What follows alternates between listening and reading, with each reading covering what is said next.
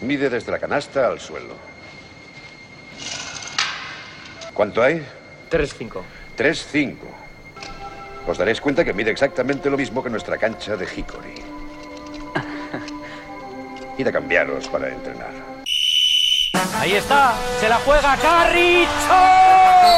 Jordan with the drive and the reverse. Michael Jordan. This is a great move by, by Michael Jordan. Dentro de tiempo vuela la bola. Wade with a steal, with two. Wade puts it up for the win. Yeah, baby! He did it! Dwayne Wade! Bienvenidos una semana más a Zona 305. Soy David de Favoro y como siempre me acompañan Alberto Rodríguez Buenas tardes. y Jacobo Fernández Pacheco. Hola, hola David, ¿qué tal? No, como siempre, no me acompañan Sergio Pérez, que ahora comentaremos dónde está, y Bienve Fajardo, que no sé si no le gustó cómo lo tratamos el otro día, Se ha rajado. pero se ha vuelto a Un rajar. rajao. ¿Pero qué está pasando con Bienvenido? Bueno, a ver, eh, Jacobo, hoy doble trabajo. ¿Dónde estamos y dónde nos pueden escuchar si no nos pillan aquí? Estamos en directo en lgnradio.com y si no puedes pillarnos en directo ahora mismo, pues nos puedes escuchar en un montón de plataformas que son, ojo que la lista es larga, Evox, Anchor, Spotify, Apple, Apple Podcast, Google Podcast, Breaker, Pocket Cast, Overcast, Radio Public y Stitcher. En todos estamos como zona 305, o sea, 3, comita alta, 05.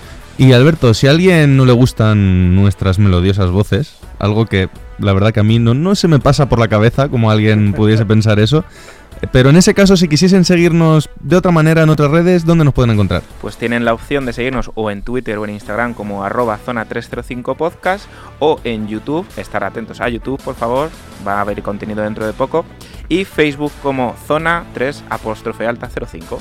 Pues nada, dicho todo esto, eh, empezamos.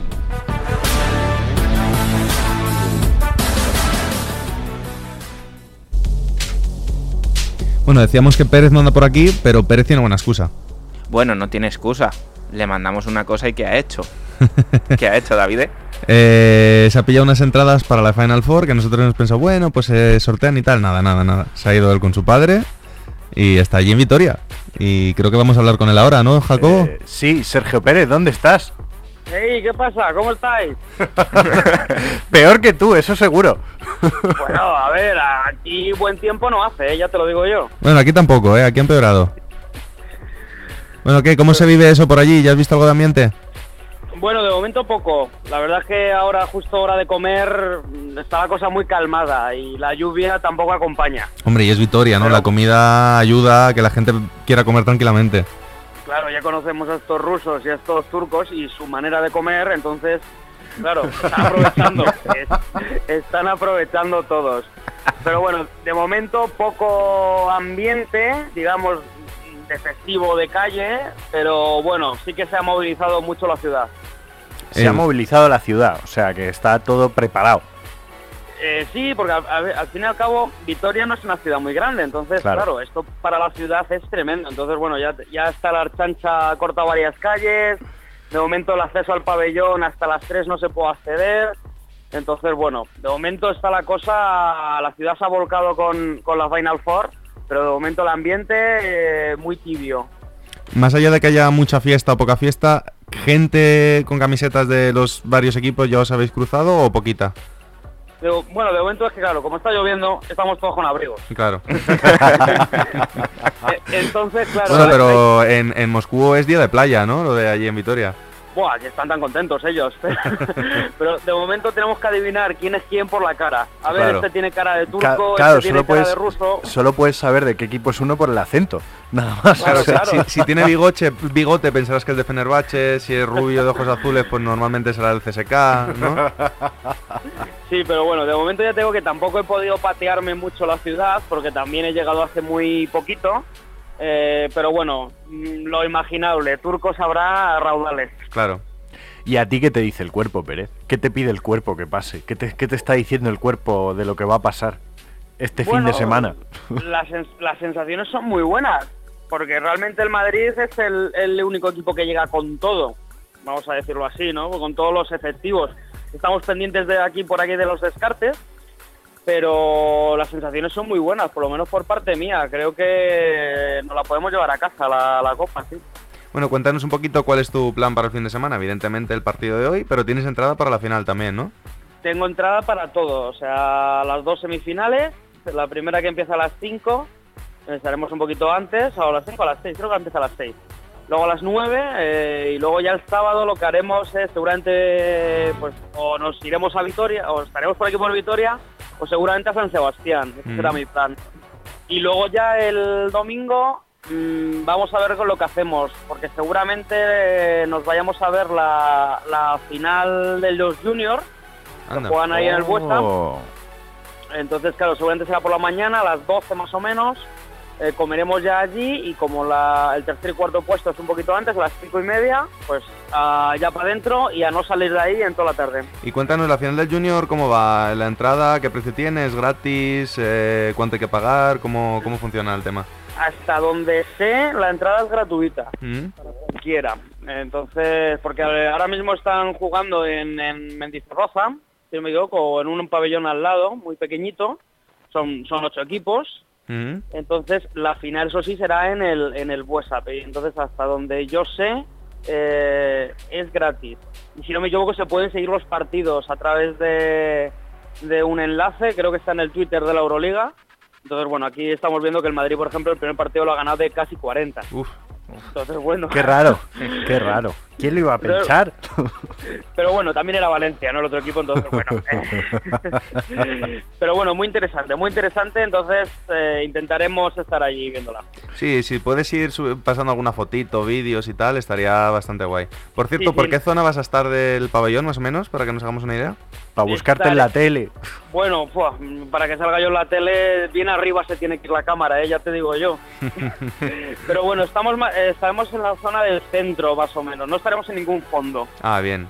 Eso Vale, siempre ayuda entonces- mucho a la visibilidad. Claro, entonces bueno, elegí esa zona básicamente por eso, para no pillarme una canasta de por medio. Claro. Y, pero sí, bien arribita, bien arribita y a ver qué tal se ve. Seguro que Seguro bien. que Pérez es de los que tira aviones de papel y esas cosas. ¿Estás preparado para sobrevivir a las charangas, Pérez? Eh, hombre, preparado nunca se está, ¿no? Las acabará mando, las acabará Sí. mando. Pero bueno, pero bueno, ahí estaremos. Yo, Bien, una, bien. yo una, uni- una única pregunta. Eh, dice- decías antes que estaba la, la ciudad muy volcada.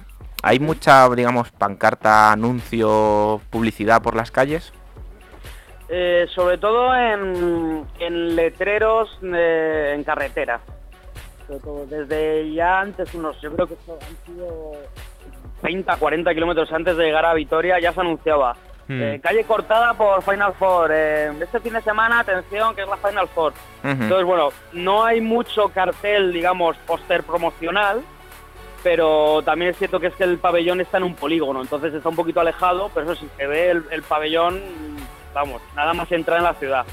Entonces, bueno, de momento sobre todo en eso, en carteles y, y en el... Sí que se respira un poquito el ambiente, como es esta ciudad de baloncesto. Genial, pues chicos, si no tenéis nada más que preguntarle a Pérez, lo dejamos en paz, que querrá irse a No, comer. hombre, que lo único que le falta es el meet and greet, ¿no? O Sí. sea, que le, que le hagan una foto con Tavares o algo así, que Tavares no Bueno. salga en el plano. Haré lo que pueda, documentos gráficos habrá. Hombre, Bien, sobre, bien. sobre todo disfrutar. Eso, sobre todo disfrutar. es disfrutar. Eso es, tío, pásatelo genial. Hombre, eso seguro, eso seguro. Venga, pues ya nos cuentas. Un Muy abrazo. bien, chicos, un abrazo. Chao. Bueno, pues, Bueno, pues- esto ya está, ¿no? Aquí le hemos tenido. ¿Eh? Pues, ¿Para qué, despliegue, ahora- qué despliegue técnico hacemos en zona 305? Ahora la gente sabe por qué esa decisión tan rara de hacer la previa a Final Four la semana pasada. Exactamente, ya hemos destapado todo el pastel. No podíamos decir nada porque Pérez pues quería dar la sorpresa a su padre, que no sabía nada de los billetes. Y claro, pues no podíamos decir, oye, que es que la semana que viene Pérez no está porque... eh, eh, mm". pues nada, hasta aquí nuestra conexión con Pérez y nos vamos ya con el jugador misterioso.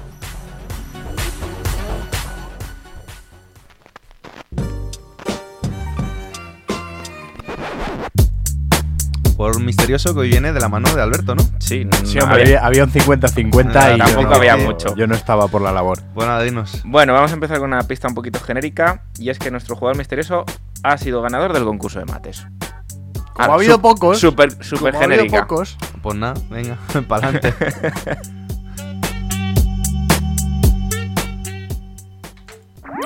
Síguenos en redes. Estamos en Twitter e Instagram como arroba zona 305 podcast. Zona 305. Únete al equipo. Bueno, vamos a hablar de NBA ahora un ratito y vamos a empezar hablando del draft. Eh, ya salió el orden en el que van a elegir los jugadores. No sabe, sabe todavía qué jugadores han elegido, pero bueno, por lo menos el número uno creo que nos hacemos una idea de quién va a ser. Ha escocido. Eh, Ha escocido, David. Decimos lotería. El último equipo los Boston Celtics con la elección de los Sacramento Kings. Eh, décimo tercero Miami Heat, duodécimo Hornets, undécimo Timberwolves, décimos Atlanta. Hasta aquí los que importan un poco menos, entre comillas. Ya entramos en top 10, novenos Wizards, octavos Hawks, que eran de los que entraban con más posibilidades. Pero eh, una de esas dos elecciones, recordar que es de los, era de los Dallas Mavericks, el traspaso de Trey Young con Sí. Luka Doncic. Eh, séptimos los Bulls, sextos los Suns, ya entramos en top 5, que es lo más interesante. Quintos los Cavaliers, cuartos los Lakers, uno de los grandes ganadores de la noche, porque salían, venían como un décimos en Sí. probabilidades y quedar cuartos no está nada mal. Terceros los New York Knicks, segundos los Memphis Grizzlies y primeros los New Orleans Pelicans.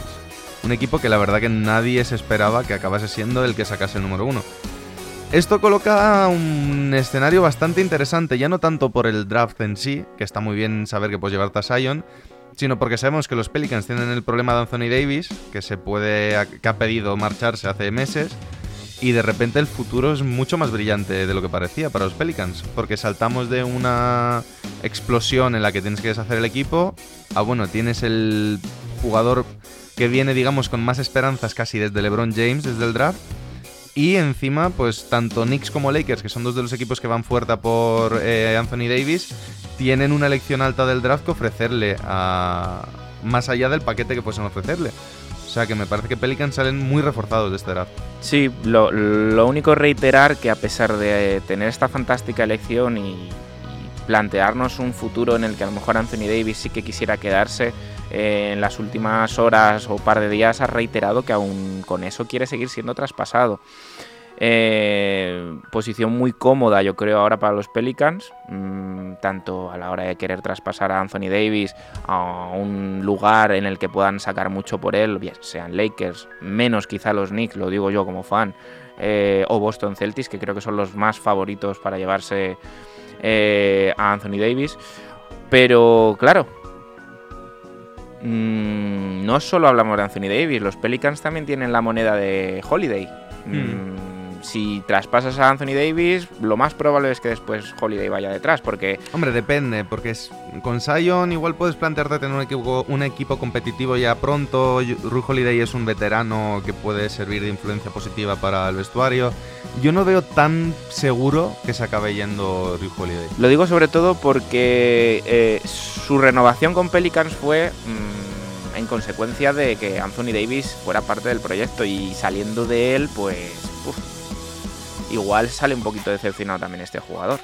Mm, puede ser, no lo sé, la verdad que no sé. Yo, otro equipo que sale, veremos, porque ya sabemos que el tema Pelicans es complicado. Eh, más allá de eso, Memphis Grizzlies, otro gran ganador. Un equipo que tampoco salía con el valor del pronóstico. Y joder, segunda elección. Eh, además, curioso el tema de que Morant es el más que probable número 2 del draft. Y eso coloca en una posición bastante interesante el tema de Mike Conley. Porque claro, Mike Conley ya se hablaba de que se fuese un equipo competitivo para darle una jubilación entre muy entrecomillada, más que jubilación, una última etapa de su carrera en la que pueda pelear por un anillo, lo cual sería muy justo para un jugador como Mike Conley. Y ahora pues lo pueden hacer perfectamente y sacar una buena moneda de cambio teniendo otro gran base como parece ser que va a ser este Jamoran. El, el problema, y aquí, y aquí intervengo por fin, es que ah, yo creo que a lo mejor el contrato de Mike Conley es un poquito trampa. Porque recordemos que a Mike Conley se le pagó mucho dinero en, en Memphis y no todos los equipos, a un base de sus características, por muy talentoso que sea y que es, van a estar dispuestos a pagarle ese dinero. Sí, o sea, Mike Conley es, una, es un jugador que no ha sido eh, de momento All-Star, también es cierto que porque está en la conferencia oeste, pero que igual el rendimiento que ha llegado a dar no es l- el suficiente para, para el contrato que tiene. estos supercontratos que hace un par de años ya empezaron a salir eh, y que quizá pues en, en cierto modo ha hipotecado a los Grizzlies. Esta elección yo creo que da pues ese, ese giro de acontecimientos, buscar un traspaso más flexible, eh, alguien que le pueda interesar reforzarse en la posición de base y tener un futuro prometedor con Jaren Jackson Jr. y Jamorant. Y sin olvidar que tampoco salieron perdiendo en el traspaso de Margasol. Balanchunas, el último tramo de temporada con Memphis, en mi opinión ha sido cuanto menos muy, muy prometedor. Claro, es que como reconstrucción, la dupla Jamoran-Balanchunas no está nada mal, es- en principio. Sobre todo porque eh, Balanchunas, sin ser un veterano, ya es un jugador que está muy curtido en la liga y que está empezando la plenitud de su físico y de, y de su juego al final. Entonces, no veo mm, tan en la situación de otros equipos que se hacen con rookies jóvenes a Memphis, en el sentido de que pues ya, ya tienen una base sobre la que trabajar, lo que va a depender más de cómo se prepara la temporada el cuerpo técnico que de la plantilla que tengan, porque al final jugadores tendrán, yo creo que tendrán. Además, Memphis es una ciudad que para agentes libres se ha vuelto bastante popular en los últimos años. Hmm. Pagan bien, la ciudad está comprometida con el equipo y, y- y el equipo tiene un objetivo claro que es estar en los playoffs, aunque les haya salido terriblemente mal los últimos años. Sí. Sí. Pasamos, si queréis, a que os metáis conmigo. Venga. Venga, Que creo que toca, ¿no? Yo insisto, creo que los Knicks no han salido tan mal, ¿eh?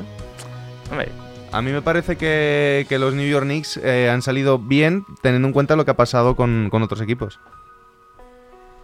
Bueno, teniendo en cuenta lo que ha pasado con otros equipos, yo Hombre, creo si que más bien ha, sido misericordia por parte de la liga. Sí, o sea, quiero decir, entiendo, entiendo que, que los Cavs, los Suns y los Bulls han salido muy, muy mal parados. de- Hombre, ¿quién dice que este es el draft que ha acabado con el tanking?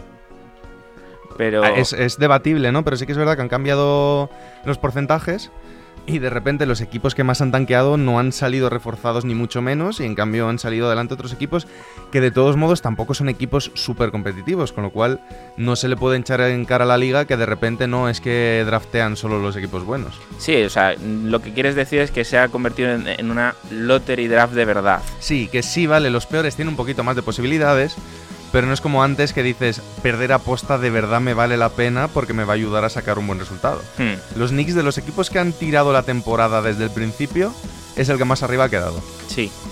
Y teniendo en cuenta que es un draft que todo el mundo dice, sí es verdad que hay un uno muy destacado, Sí, hay como dos escalones ahí arriba. pero es un draft de tres personas, se suele Hmm. decir, que es muy destacado Zion, Jamorant y RJ Barrett como los dos siguientes que apuntan a ser All-Star y todo el resto. Por tanto, una tercera elección en este draft, oye, te caiga mm, RJ Barrett o te caiga Jamorant, tienes un buen jugador. Y Hmm. si no te lo quedas, tienes una pieza de cambio interesante. Porque yo, por ejemplo, soy Pelicans y me dices que me puedes dar a RJ Barrett y algo más, y junto a Zion con RJ, que ya se conocen de Duke y tal y tal, oye, pues a mí no me disgusta. Mm, pero otro de los grandes ganadores, mm, los Lakers. Mm, ¿Quién se iba a esperar que tantas posiciones subidas mm, Sí. llegaran a, Ah. a tener tal recompensa? Para a lo mejor quizás mejorar esos eh, packs que hablábamos para ese hipotético traspaso de Anthony Davis. Vamos, que estamos entrando en lo de siempre, que hay mano negra, ¿no? No sé, yo, fijaos, os- los Lakers es verdad, ganadores, cuarta elección, muy bien. Ahora, yo os la tiro ahí. ¿No os parece, entre comillas, que es como remar para morir en la orilla? Porque la cuarta es la mejor de las peores elecciones. Mm, depende. Mm, Hombre, si nos vamos hay a que otros tener en cuenta que en ese draft están Cameron Reddish, Claro, pero- Hachimura, que son jugadores Sí. que a lo mejor no son... Claro, pero yo lo que voy es que hay uno muy destacado, dos bastante destacados y el resto. Bueno, pero de drafts del resto también han salido robos. Claro, exactamente. o Claro, sea, sí, a ver, ahí depende de la capacidad que tengan para desarrollar a los jugadores, del ojo que tengan para draftear. Pero a, a priori, más aún si un equipo como Lakers, el jugador lo va a querer traspasar para conseguir una estrella antes que desarrollarlo, a partir del momento en el que tienes a LeBron, necesitas a alguien que de primeras el nombre estalle. Y los Bueno, tres nombres eso- que estallan en teoría, son los eso en teoría era Alonso Ball. Claro, pero no, pero tú planteatelo. Si Alonso Ball, su padre, no hubiese dicho yo quiero que solo juegue en Lakers, probablemente tú, Alonso, lo hubieses podido traspasar por una pieza interesante. Cuando solo tenías el precedente de la universidad, que todo el mundo, que todavía puede llegar a algo, ¿no? Pero todo el mundo lo daba como que iba a ser un estrellón. En cambio ahora ya ha perdido un poco de solera. Tú ahora necesitas eso, alguien que de primeras diga, hostia, ¿este qué pinta tiene? Pero puede pasar a la inversa. Igual que decimos que de la universidad venga muy fuerte, quizá hay gente que venga un poquito de tapado y con un par de años NBA, tres quizá, que es cuando Claro. suelen explotar. Si yo no te lo discuto, yo lo que digo es que Lakers ahora mismo necesita un nombre resultón Sí, para meterlo en un traspaso. para convencer. Porque, oye, o, o si no, pues que llegue y sea una puta bestia, perdón, que luego nos ponen que somos Explicit. explicit en Evox, que sea una mm, soberana bestia y que con LeBron lo, lo reviente. Pero si no pasa eso, pues mm, la pieza quedará ahí un poquito deslucida, ¿no? ¿Y qué, ¿Y qué te parece la, digamos, entre comillas, bueno, y sin entre comillas, decepción de esos otros tres equipos que han tanqueado y que se han quedado entre comillas y sin entre comillas y, y han, vamos, aterrizado como, pues en el peor puesto, ¿no? O sea, sí, se han quedado de los más colocados ahí en top 10, tal, pero no son las posiciones que se esperaban. Ya, eh, te digo la verdad, no me dan pena. No te dan pena. Quiero decir, a partir del momento en el que tú dejas de competir a posta, yo entiendo que es un modelo que allí se utiliza, pero si luego te salen malas cosas, yo, pues, ¿qué quieres que te diga? No, no me vas a dar pena haber competido. Hombre, desde luego lo que sí que invita ahora la NBA es eso, a competir. A competir y que aunque quedes el séptimo, el octavo por la cola, todavía te puedes llevar el número uno y haber competido durante la temporada. Claro. Lo cual también, pues para el siguiente paso post-draft, que es el mercado de agen- de agentes libres, pues llamará más la atención si eres un equipo que ha tratado de, compe- de competir que, que no. Y no nos olvidemos factor equipos como San Antonio, que siempre puedes encontrar un robo de la absoluta nada. ¿eh? Que, que resulte que un número 19 mm, emerja como una estrella Sí, o que un radiante. número 14 o 15 sea uno, puede que el mejor jugador de la liga, que aunque no esté en San Antonio, lo que han hecho con Kawhi y lo que está haciendo Kawhi este año. ¿De quién es mérito? Y perdona, ¿De quién ya se mérito? habla de Kawhi, ya fue candidato a MVP en sus dos últimos años sí, en sí, San Antonio. sí, Al sí. final, O sea, no es por este año en Toronto, él ya en San Antonio ha sido MVP de las finales, o sea, él fue un robo bestial. Que por cierto, ya que hablamos de Kawhi, si queréis dejamos de lado el draft, que llevamos ya un ratillo ahí metidos en el tema, y hablamos rápidamente de cómo van las finales de conferencia. Sí. Uh, ¿quieres tocar ese tema? Mm, Vamos a tocar ese tema. Eh, de momento, pues los favoritos siguen siendo favoritos. Milwaukee ha ganado 1-0, un partido complicado, mm, igualado hasta el último minuto. Me voy a hacer el apunte de Toronto ha perdido el primer partido. Te Mm, explico por qué. Quiero decir, eh, mm, muy buen comienzo de Toronto, llevando el partido. Sí que es cierto que los Bucks poco a poco fueron ajustando, pero el último cuarto, que sea Kyle Lowry, que ole por él, eh, que sea eh, el que saque las castañas del, del fuego eh, a Toronto después de todo lo que se ha hablado de él, eh, que Kawhi meta dos puntos, que no aporte Mar, que no aporte Pascal. eh, mm, realmente creo que Nick Nurse se equivocó. El partido empezó bien porque rotó a sus jugadores. Y Hombre, en cambio. Es, es que es rookie, es que es entrenador rookie. Sí, bueno, pero quiero decir, empiezas un muy buen partido con muchas rotaciones, te vas sirviendo jugadores descansados y acabas con los cinco titulares jugando más de 40 minutos. Acaban quemados. Sí, pero también es cierto que el, el banquillo de Milwaukee funciona mucho mejor que el banquillo de Toronto. Entonces al final tienes que valorar ahí un poco qué haces. ¿Dejas que el banquillo se enfrente a otro banquillo y te revienten? ¿O intentas explotar un poquito los titulares? Sí, pero en este caso, fíjate, tanto George Hill como Pat Conatut, perdón, eh, acabaron con cero puntos. O sea, funcionó. ¿Qué pasó? Que luego, pues, mm, el cansancio acumulado de la serie anterior apareció cuando los minutos se lo llevaron los titulares. A mí lo que me pareció más curioso es que al final, como ya podíamos contar antes, podíamos contar con ello, perdón, Kawhi y Giannis en cierto modo se anulan. No porque s- se dejen a cero, sino porque lo que aporta uno se parece mucho a lo que aporta el otro y acaba decidiéndolo el, el resto del equipo. Kawhi se secó un poco en el último cuarto, eh, mm, pues estuvo en su línea. ¿Quién ganó el partido para los Bucks? Brook López, que salió con el- su récord de anotación en playoff, metiendo triples como si fuese Stephen Curry. ¿Quién, y- quién imaginaba que íbamos a decir esa frase algún día en nuestras En vidas? unas finales de conferencia, sobre todo. Que el tío tenía un temporadón, pero claro, venía metiendo 8 puntos de media en playoff Y ahora de repente 30 en este partido. Y sobre todo el último, la última fase. O sea, ha metido más puntos en el último partido que en toda la eliminatoria contra los Celtics. Y ahora ra- ra- rápidamente, Es que es muy fuerte. si os parece, vamos a irnos a la otra final de conferencia porque todavía tenemos que hacer alguna cosita más en el programa.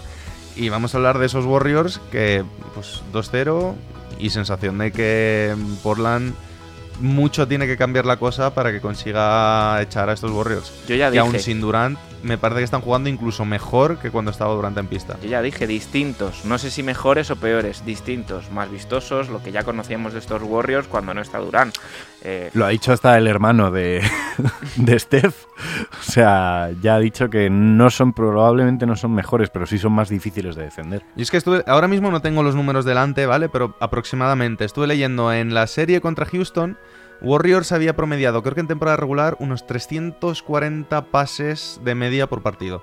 En la serie con Houston promediaban 287, porque Houston les secaba mucho el juego. En cuanto se lesiona Durant, sexto partido, 350 pases en el partido.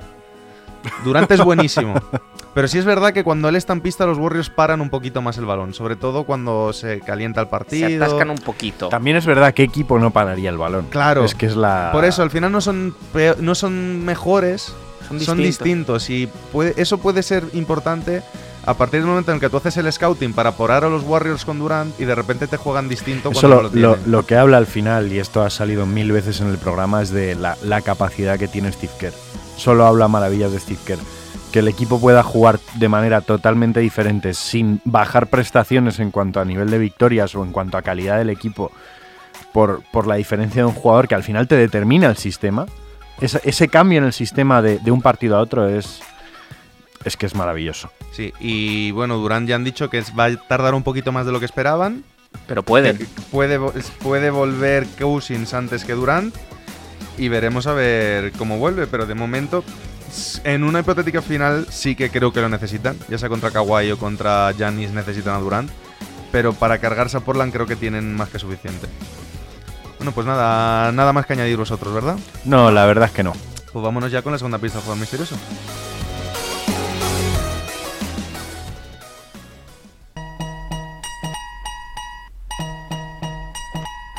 Bueno, Alberto, ¿qué? Vamos a cerrar un poquito el círculo, ¿vale? Por, fa- por favor. Y- y- o sea, va, a- va a cerrarse mucho, de hecho.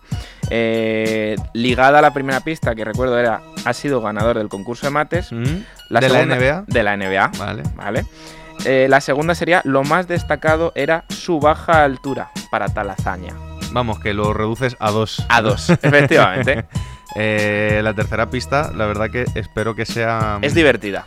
Vale, lo digo más que nada porque es, o, o es una pista que no vale para nada y no la jugamos a cara o cruz.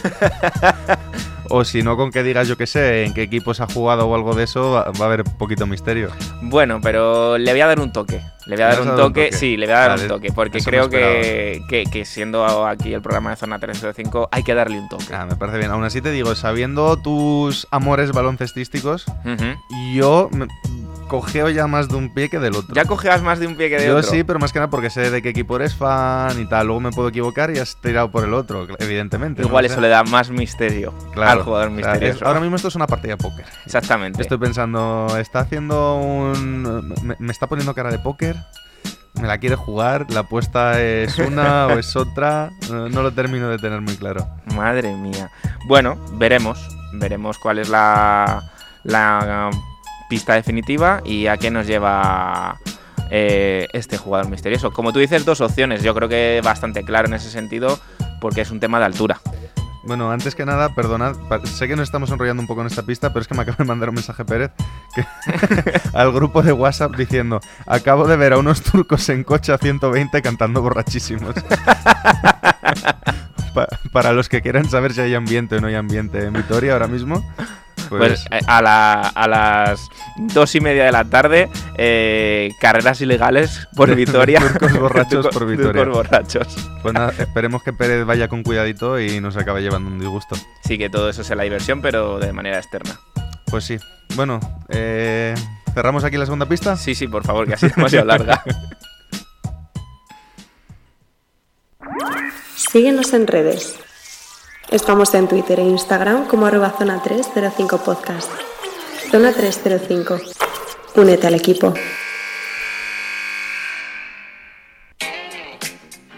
Bueno, hoy el bloque 3 llega prontito, pero llega prontito porque tenemos una sorpresa. Alberto creo que ya la has ido adelantando en redes, ¿verdad? Sí, la he adelantado y he, ido jugando un poquito a lo que viene siendo el jugador misterioso, pero por redes. Eh, he ido lanzando pistas de la persona que hoy eh, queríamos tener como invitado y ver un poquito qué tal llevaba el bagaje la gente, o sea, dando pistas, a ver si aciertan, si no aciertan, si había respuestas, también eso no- nos interesa siempre, ¿no? Que participen estas personas. ¿Ha habido mucho acierto? Poco, Sí. poco. Ha habido gente, ¿sabes qué, lo- qué es lo que ha hecho? Que ha, ha tirado varias opciones. A, a- la misma persona ha dicho, no, este, este, este, este, este". Y claro, alguna, algunas ha acertado. Bueno, caballeros, tenemos un problema. ¿Cómo que Houston, tenemos un Houston, problema? Houston. Tenemos un problema. Vale. Había contactado con nuestro invitado. Sí. Oh, sorpresa de por qué era tan larga la, la pista del jugador misterioso. Oye, yo aquí sin sí, trampa sí, ni cartón. claro. Eh, la cosa es que había conseguido hablar con él. Sí. Iba a ponerle en espera ahora mismo. Y no sé si le ha ocurrido algo, pero no, no da señales de vida. Bueno, no pasa nada. Eh, son cosas que pasan, son cosas del directo. Mm, vamos a ir. Yo, si queréis, lo comentaba antes. yo, por el bien de la audiencia, puedo seguir intentándolo. Claro, pero- puedes intentarlo si quieres. De todos modos, como nunca se sabe qué puede pasar, yo ya venía preparado. Con, Trae el, libre, con- el, el libro de Petete. Traigo el, el libro gordo de Petete con las citas, que es de donde saco yo siempre. Hoy se desvela el misterio de entre bambalinas, de donde saco yo esas citas. No, no, no, pero no digas títulos ni autores. No, no, no digo títulos ni autores, pero vosotros lo veis que tengo aquí mi libro encima de la Pero mesa. eres un tío preparado. Por si acaso lo he traído, porque nunca se sabe. Entonces hoy, pues, como. ah, uy, espérate, que nos llaman al teléfono. Espera, que nos está, sonando, libro, ¿eh? nos está sonando el teléfono. A ver, a ver. A ver qué pasa. Horas de misterio y tensión. Hay entrevista, no hay entrevista. A ver qué nos dice Jacobo, el, el hombre, el hombre de la máquina, Joder. que no la del tiempo. No, no, ese está en Vitoria. Es esta mi teoría. Viendo a turcos eh, yendo a 120 por hora por la calle. La verdad que está siendo un programa distinto, Sí. como los Warriors. Sí, sí, sí, sí. Hoy nos falta Durant y estamos teniendo que jugar a otra cosa. Eh, que ya lo tenemos. Bien, bien, genial. Pues nada. bueno, pues preséntalo, ¿no? Cuando quieras, preséntalo. Pues nada, damas y caballeros, señores y señoras, eh, con todos ustedes, nuestro invitado de esta semana, eh, Nacho Azofra. M- Muy buenas. Buenas, un placer, muchas gracias. Encantado, hombre. ¿Y qué tal? Empecemos por ahí. Empecemos por lo básico. que mm, lo primero de todo, Nacho, muchas gracias por atendernos. Eh, No, esta- Antes que nada presentémonos porque Sí, no todos claro. lo conocemos. Jacobo ya ha hablado contigo por teléfono, yo me llamo Davide y luego está Alberto que creo que también habló contigo, ¿verdad? Sí, eh, vía WhatsApp, más vía bien. WhatsApp, sí. sí. Yo, yo fui el que me puse en contacto Pues- al principio contigo. Muy buena, Nacho. Bueno, Jacobo, ¿querías empezar tú con alguna pregunta? Sí, eh, bueno, lo primero de todo, porque es algo que hemos estado siguiendo muy de cerca y es contenido que va, que va a estar en nuestro canal de YouTube, preguntarle a Nacho, como, como quién va a conocer mejor cómo está todo en estudiantes que él, si había oído hablar de estas maravillosas chicas junior que ganaron en la Final Four de Madrid femenino y han ganado en el Campeonato de España. Que, cu- cu- ¿Cuál es la sensación en el club, básicamente, con ellas? Bueno, yo he estado más atento este año al baloncesto eh, masculino de cantera, porque he estado haciendo alguna cosilla con ellos, y, con ellas simplemente por las referencias. He ido a ver alguna vez al equipo femenino de Liga Femenina 2, pero a las juniors no las he ido, a ver, pero sí tenía referencias de que era un muy buen equipo este año, que tenían muy buena generación.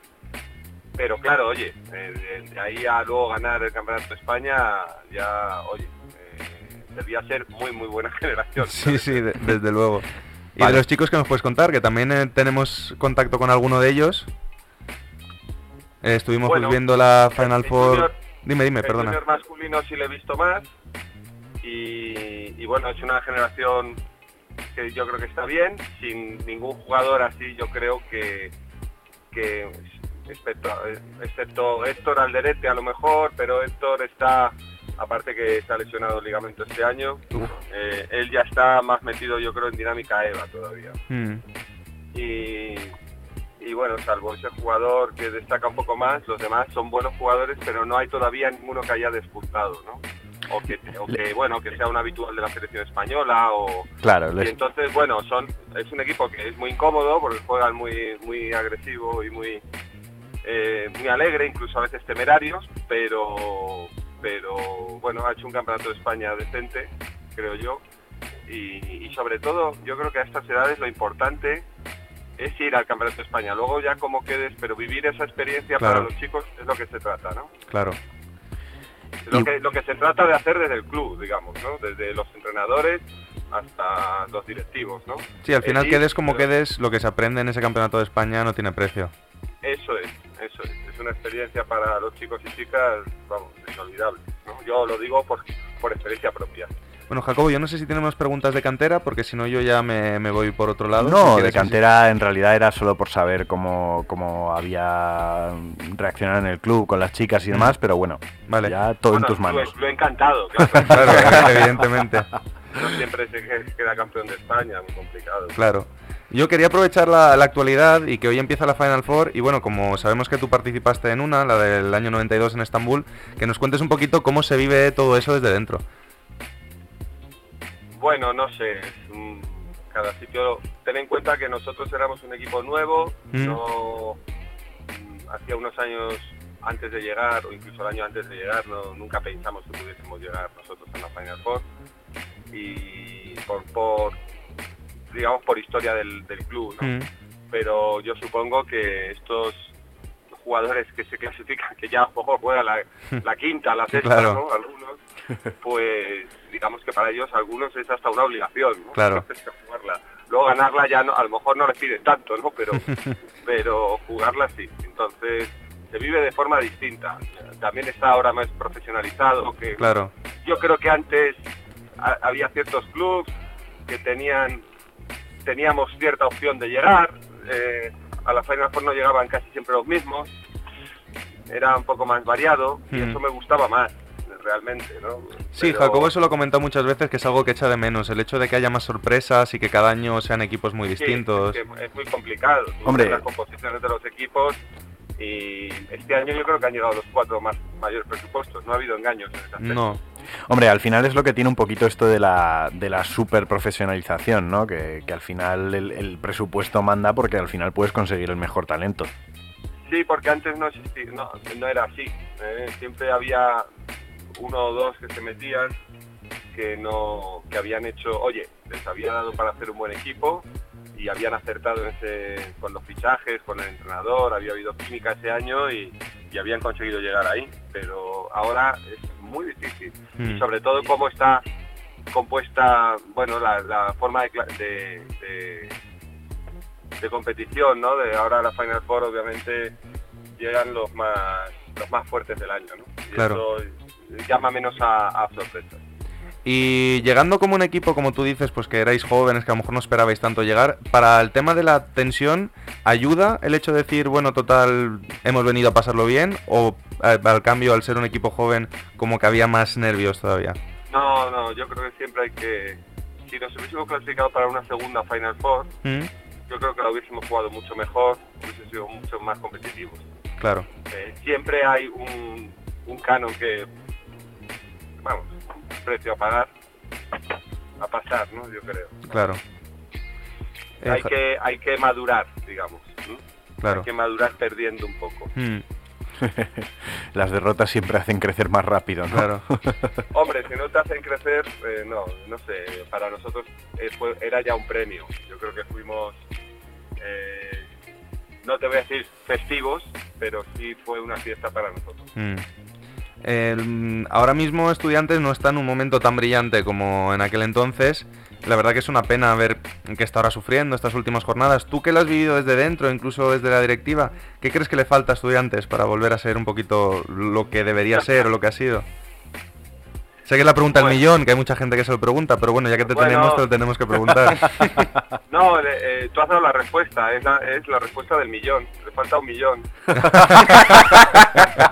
falta no solo eso, obviamente, porque puedes, digamos que este año lo ha pasado y lo está pasando muy mal y yo creo que no debería pasarlo mal, tan mal con el presupuesto que tiene o con los jugadores que puede tener, ¿no? Mm, pero, pero también está en ese, es de los equipos con menos presupuesto también, hay que decirlo. Claro. Y, y eso es porque está pagando una deuda que todavía es, es muy complicado a día de hoy hacer todavía un equipo muy competitivo.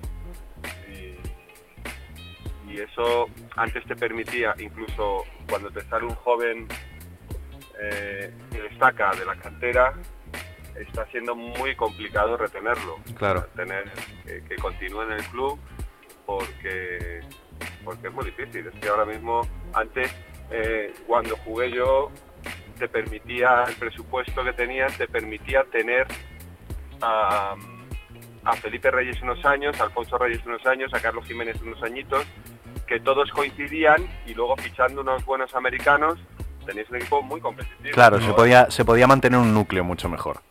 Y ahora un- unos añitos, luego ya, Claro. oye, todos se fueron, ¿no?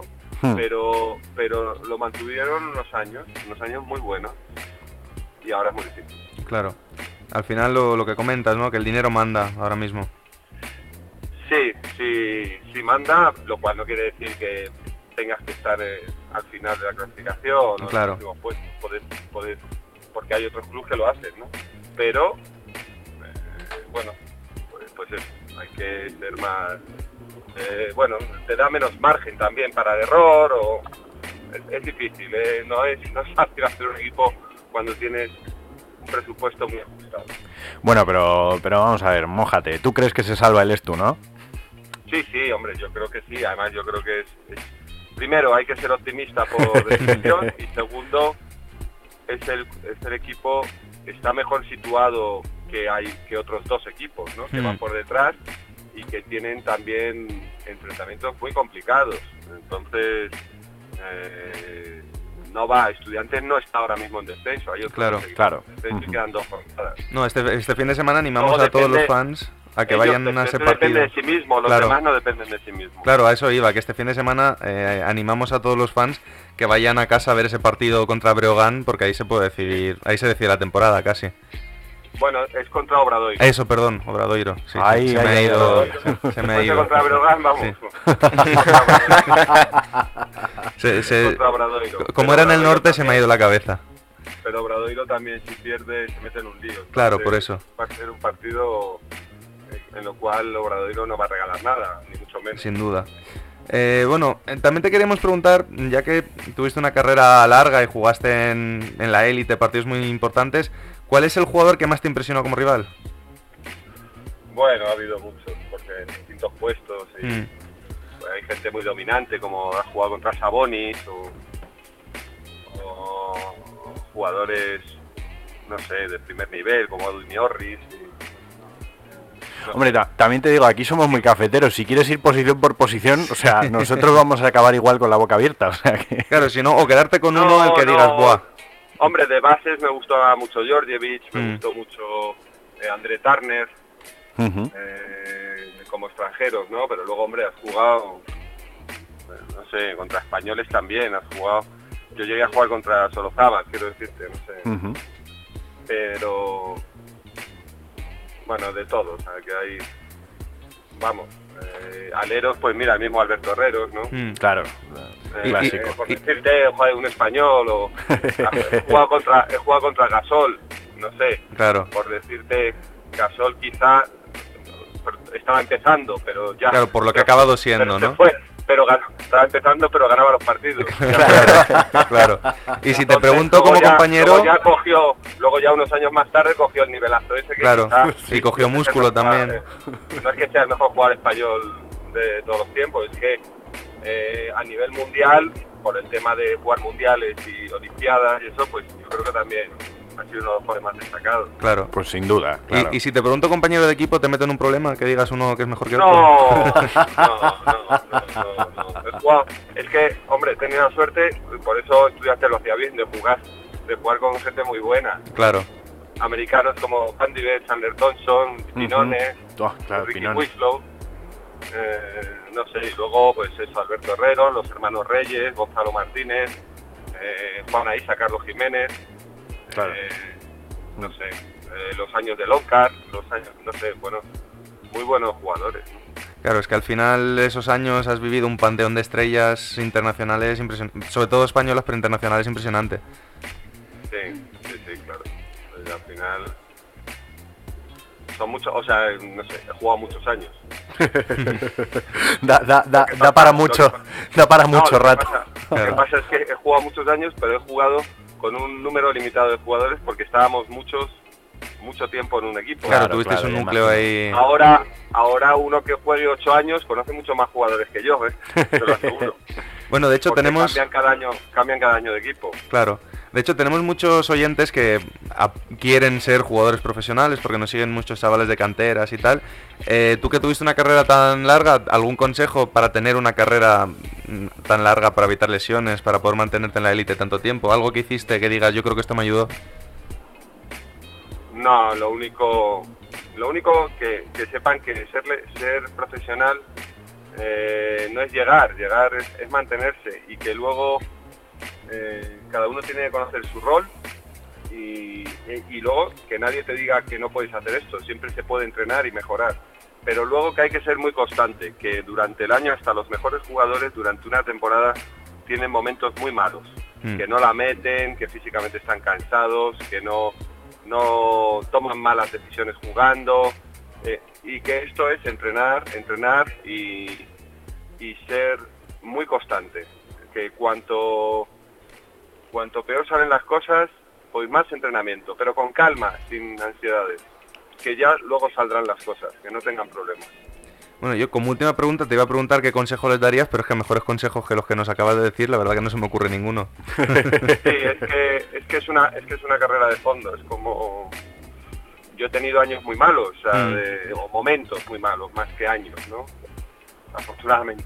Claro. Pero bueno, pues tener una lesioncita, una lesión de esas que no te deja, un poco, hay que tener paciencia, Mm. paciencia, paciencia y seguir trabajando.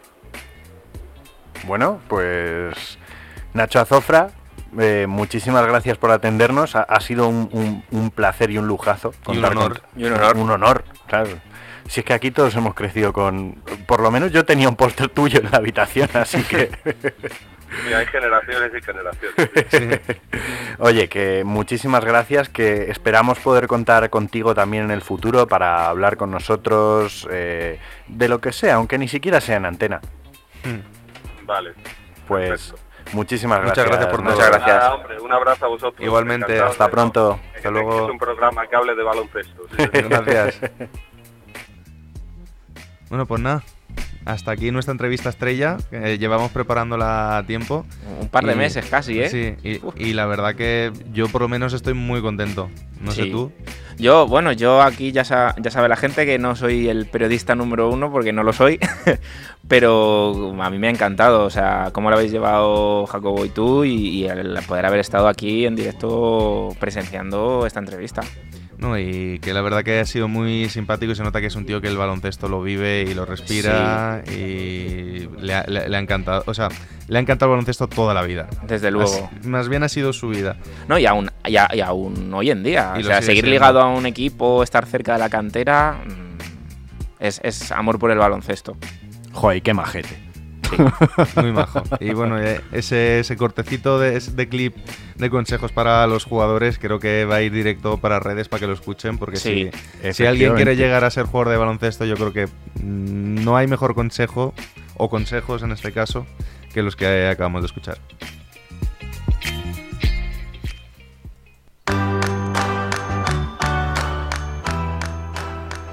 Bueno, Alberto, resolución. Co- cojeabas, Ca- decías, cruz, sí. Cojeabas, decías. Sí. Vamos a ver si cogías para el otro lado o no. Eh, militó en el equipo en el que constantemente es el flop de Sergio Pérez. ¿Pero esto qué es? Yo pensaba que lo ibas a poner difícil. No, Esto que es que como yo no. estaba aquí distraído tocando mil cosas, ahora lo ponemos facilito para el tonto, ¿no? No, pero vamos a ver, hoy era un programa especial en el que hay que darle más brillo a lo que era y el jugador misterioso hoy, pues alguien de pequeña Es- altura. es- voy a decir el único que no ha ganado un concurso de mates solo por fallar. ¡El Boykins! ¡Maxi Bugs! ¡Uy! Bueno, ya sabéis quién es, ¿no? Sí, claro. ¿Quién es?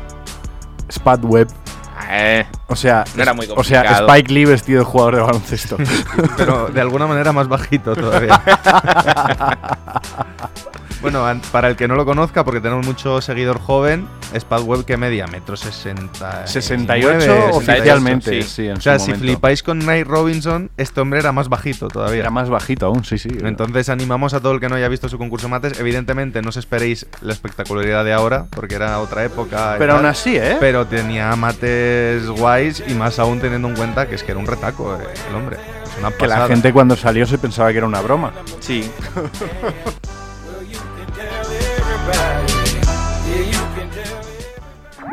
Síguenos en redes.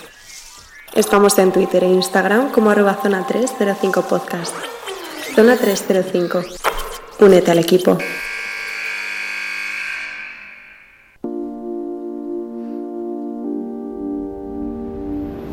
Bueno chicos, top y flop. Top creo que todos nos apetece decir lo mismo, que es la entrevista. Yo por lo menos estoy muy contento. Es La uno- pedazo entrevista es- que es hemos uno de- hecho. es uno de mis tops, sí.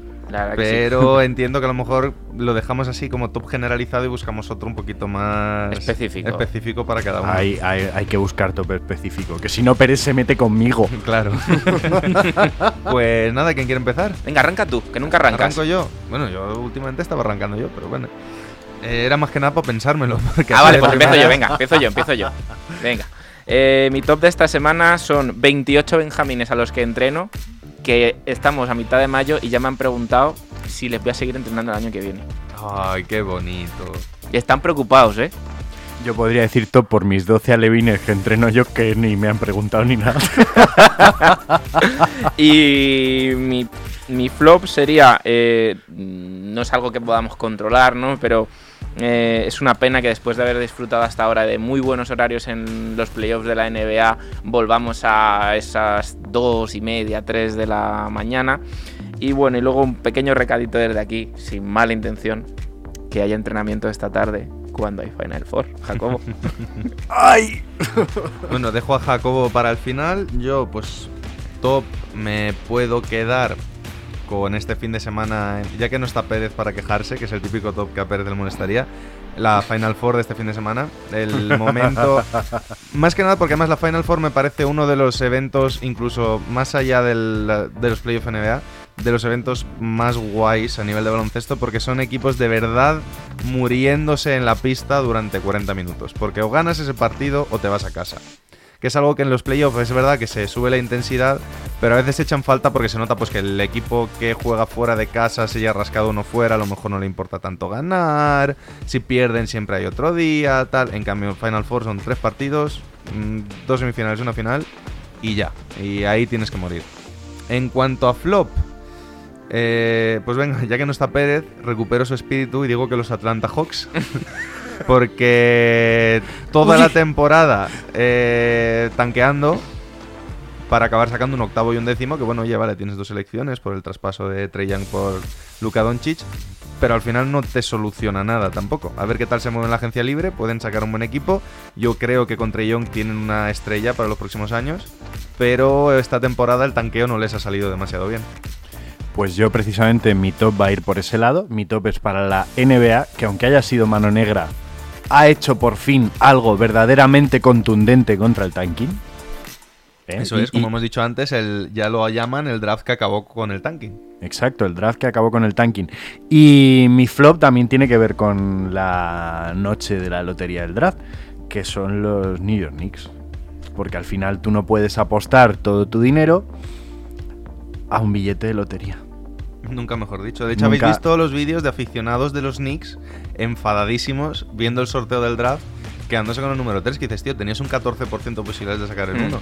Que Sobre había fans que daban ya por hecho que Sion se iba a la gran manzana. Sobre todo lo que, lo que digo es que tú no puedes... El paralelismo con la lotería es que tú no puedes gastarte todo tu sueldo en billetes de lotería porque lo mismo tampoco te toca. O solo te tocan 100 euros, Claro. o solo te toca el reintegro. Y no puedes enfadarte si no te toca la lotería. Lo normal es que no te toque la lotería. pero tranquilos que después de este flop también tengo un, un- un buen top, que, que es la canción con la que nos despedimos. Pues cuéntanos qué canción es esa. Pues es una canción de un dúo country americano, de Civil Wars, se llaman, y es se titula The One That Got Away, el que logró escapar. Pues eso. eh, Nos escapamos. Nos escapamos con The One That Got Away. Hasta luego. Hasta, la próxima. luego.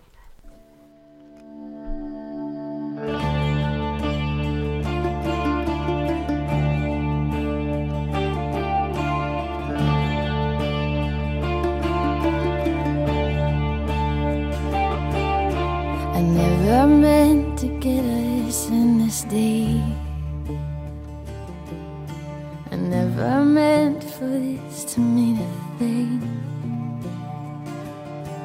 I wish you were the one. Wish you were the one that got away.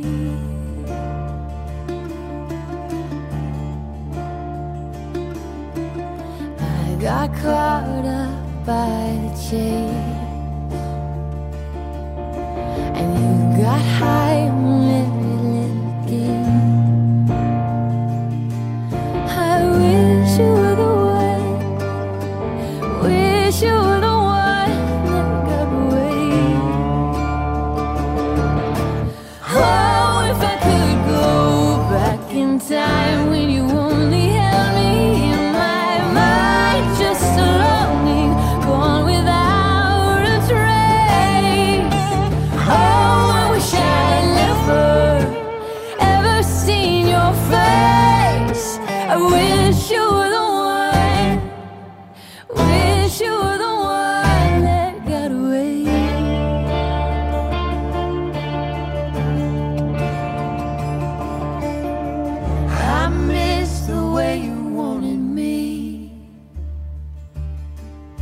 when I was staying just out of your reach,